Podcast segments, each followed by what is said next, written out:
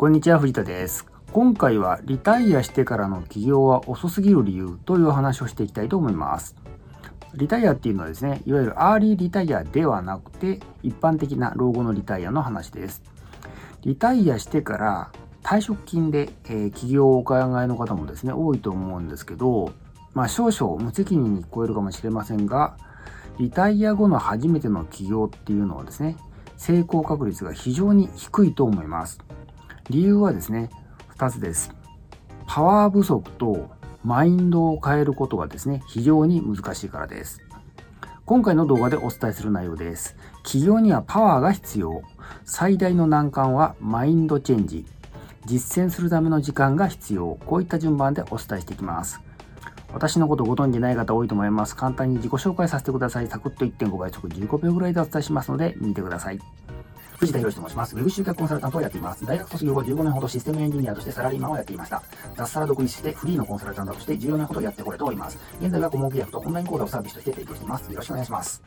はい、企業にはパワーが必要っていうことで、私はですね、39歳ぐらいに脱サラして独立しました。確か39だったと思うんですけど、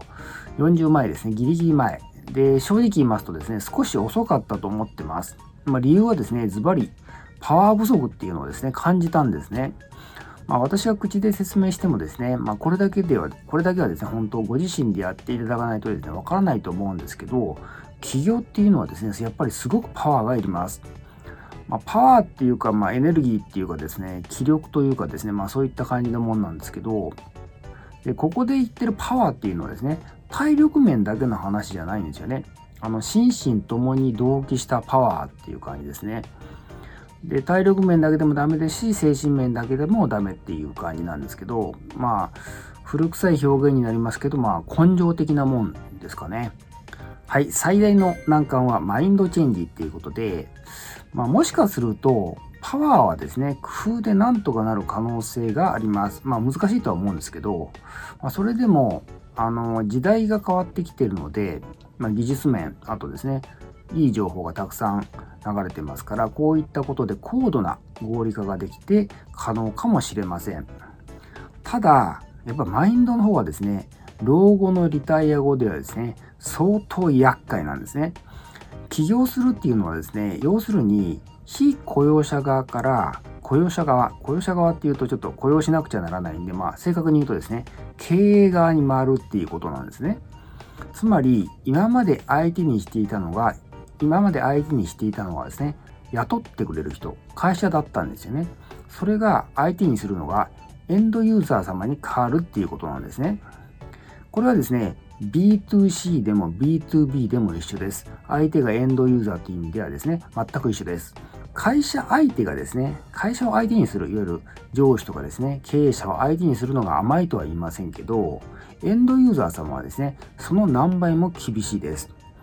甘い話っていうのは全く通用しませんし、今の時代はですね、悪い噂すら簡単に拡散する時代なんですよね。非常に怖いです。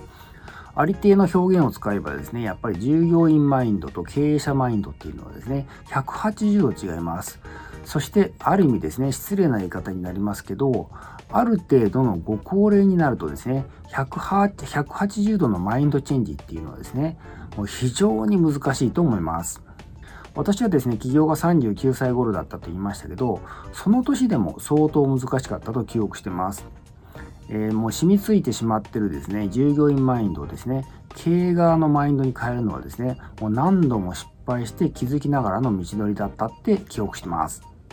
もっと言えばですね、日本のですね、学校教育自体が従業員マインドをですね、育てているっていう話もあるんですよね。ですから少々ですね、え、若くても、若い人であってもですね、難しいかもしれません。はい、実践するための時間が必要っていうことで、まあ、私の結論としてはですね、起業はトライエラーの繰り返しです。まあ、言ってしまえばですね、最初の頃はひたすらエラーを繰り返す作業っていうと言えるかもしれません。もちろんですね、あの、辛いばかりじゃないんですよね。このエラーのプロセスっていうのはですね、十分に楽しめますので、えー、捨てたもんじゃありません。私もですね、過去のエラーというかですね、失敗体験っていうのはですね、本気で、えー、いい思い出と楽しい思い出だと思ってるぐらいです。ただですね、こういったことを実践するためにはですね、それなりの時間が必要なんですね。加えて精神的な余裕も必要です。ところがですね、老後からの起業にはですね、時間がないんですね。物理的な時間の余裕もないですし、精神的な余裕もないはずなんですよね。これも一般的にいわゆる老後の老後のリタイア後の起業が難しいと私が考えている理由なんです。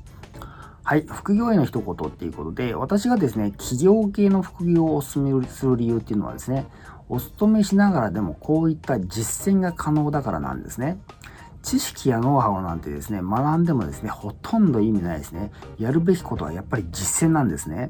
そしてビジネスのやり方はですね、自ら実践して初めて身につくものなんですね。ぜひ実践してみてください。はい、今回は以上です。